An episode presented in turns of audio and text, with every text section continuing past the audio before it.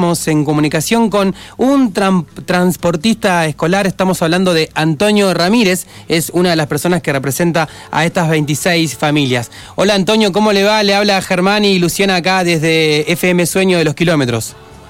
Ah, ¿cómo le va? ¿Qué tal? Buenas tardes. Bien, bueno, queríamos conocer de primera mano cuál es el conflicto que están teniendo ustedes y sus familias, bueno, eh, básicamente con el transporte escolar. Eh, así es, mire, le comento de más o menos un poco, en principio más o menos cómo es la situación. Este, mire, yo soy presidente de la Asociación de Transportes Escolares acá en Bariloche y nuestra asociación y, quien les habla, bueno, participamos desde los primeros días de abril con una, primero una agrupación que fuimos formando de a poco y se fue sumando muy rápidamente todo el país con las asociaciones de más del resto del país y algunos referentes. Y terminado esto, bueno, concluyó en que eh, conformamos una mesa nacional de transportistas escolares, donde al cual también yo este represento la provincia y me han designado también los demás transportes de las demás ciudades de la provincia de Río Negro. Sí. hemos trabajado mucho porque en, realidad es muy desgastante porque hemos tenido reuniones tras reuniones con todas las autoridades nacionales, eh, ya sea con el ministro Meone de Transporte, con la Comisión de Tránsito y Transporte de la Cámara de Diputados, eh, con algunos senadores también. Este, bueno, y la veníamos remando ahí, eh, no bajamos los brazos. Este, hubieron también momentos que nos bajoneamos, hay que decirlo, porque no, no obtenemos resultados y la situación es muy similar de, en cuanto a, lo, a la actividad laboral y lo económico a nivel nacional, ¿no? Mm, claro. Sí, en este sentido, ¿cómo viene la relación también bueno, con el gobierno provincial como para ver si puede eh, apalear esta situación? Porque aparte eh, es algo, eh, hay otros, otros rubros que, bueno, que tienen que ver con, con, con, otros temas, ¿no? Por supuesto que pudieron seguir desarrollando su actividad. Con el tema del transporte escolar, si no hay clases, ustedes ya no pueden.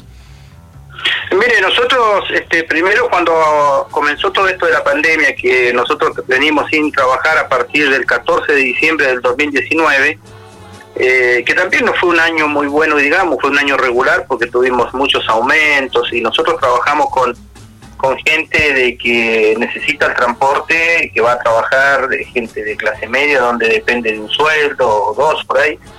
Y nosotros nuestras tarifas las vamos siempre regulando acorde a los aumentos de sueldo también, pero los insumos aumentaron demasiado. El año pasado en el ciclo lectivo el gasoil aumentó siete veces. Claro. incluso, llegó a aumentar dos veces en 15 días. Y, bueno, este, el 14 de diciembre este, nosotros gastamos dinero en, en dar de alta las unidades porque las habilitaciones nuestras son anuales, municipales, donde hay que presentar todos los libres deuda, revisión técnica, seguro, y en la baja temporada nosotros eh, nuevamente dejamos los trabajos más importantes para poner los vehículos a punto, poder darlos de alta a fines de febrero y arrancar el ciclo lectivo en marzo. Eh, este año nosotros trabajamos ocho días hábiles nada más. Eh, tuvimos que presentar todos los libres deudas de impuestos para poder habilitar. Y bueno, después teníamos la esperanza de que por ahí de vuelta de las vacaciones de julio podíamos empezar a trabajar He tenido reuniones yo por Zoom con las autoridades provinciales también, con, con el ministro Valery, con también he, tenido un diálogo con la gobernadora mediante mensajes y, bueno, con varias autoridades, con el senador Beretine también, con Silvina Larraburo, eh, este, planteando la problemática y teníamos la esperanza de que por ahí los decían que los primeros días de agosto o primeros días de septiembre podíamos reiniciar las, las clases con algún protocolo, algunas medidas, pero después ya nos dimos cuenta de que este año está perdido y ahora pensamos que podíamos, podemos arrancar en marzo del 2021 y también ya se está diciendo que no sabemos bajo qué modalidades y todo, porque también podemos decir de que bueno, en abril o mayo también lo están dando eh, una fecha. La verdad, la incertidumbre los está matando porque,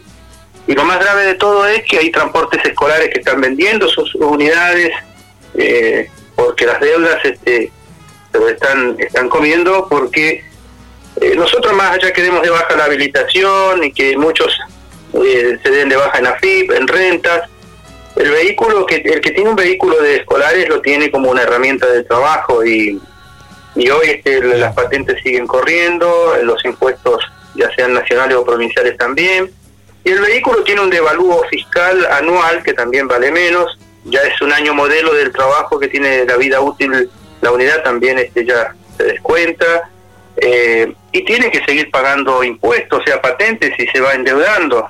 Y, y la unidad parada también se, se, deteriora porque las baterías, lo que son de formación de cubiertas y todo ese tipo de cosas también se ya se, este, se estropean. Entonces, es todo un tema.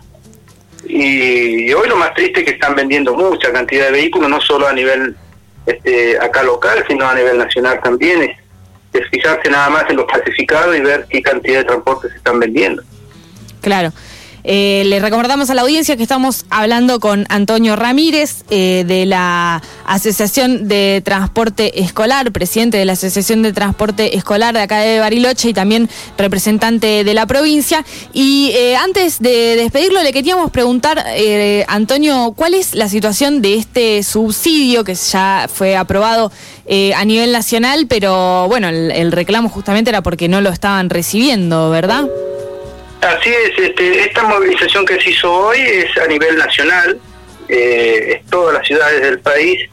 Eh, estábamos este, conectados, todos los representantes de las provincias, esto fue simultáneo para poder destrabar ese, ese dinero, que son 600 millones de pesos, que este, fueron, en realidad eso fue implementado con un presupuesto que se amplió a nivel nacional por la emergencia y logramos este, insertar un proyecto para que una partida de ese dinero sea destinada a las familias de los transportistas escolares. Y, y, son 600 millones de pesos que ya fueron este, aprobados y, y este, publicados en el Boletín Oficial de la Nación el día 17 de agosto, donde es para 9.000 familias este, en el país. Y no, no, no está todo frenado y la verdad que entre cada día que pasa eh, se empeora más la situación porque vemos de que acá ya se vendió un transporte escolar y la verdad es una pena porque se vendió no con el precio real, la verdad este se vendió más, más mucho más barato de lo que realmente vale y después es que está el problema que después cuando se retomen las clases, que la esperanza esa no la perdemos, que algún día esto va a tener que pasar y, y cómo esa, esa transportista va a poder volver a trabajar. Claro. Sí, una situación preocupante y desesperante, Antonio. Si le parece, seguimos hablando con el correo de los días a ver si hay alguna novedad. No, con mucho gusto, bien. cuando ustedes gusten. Un abrazo grande, que ande bien.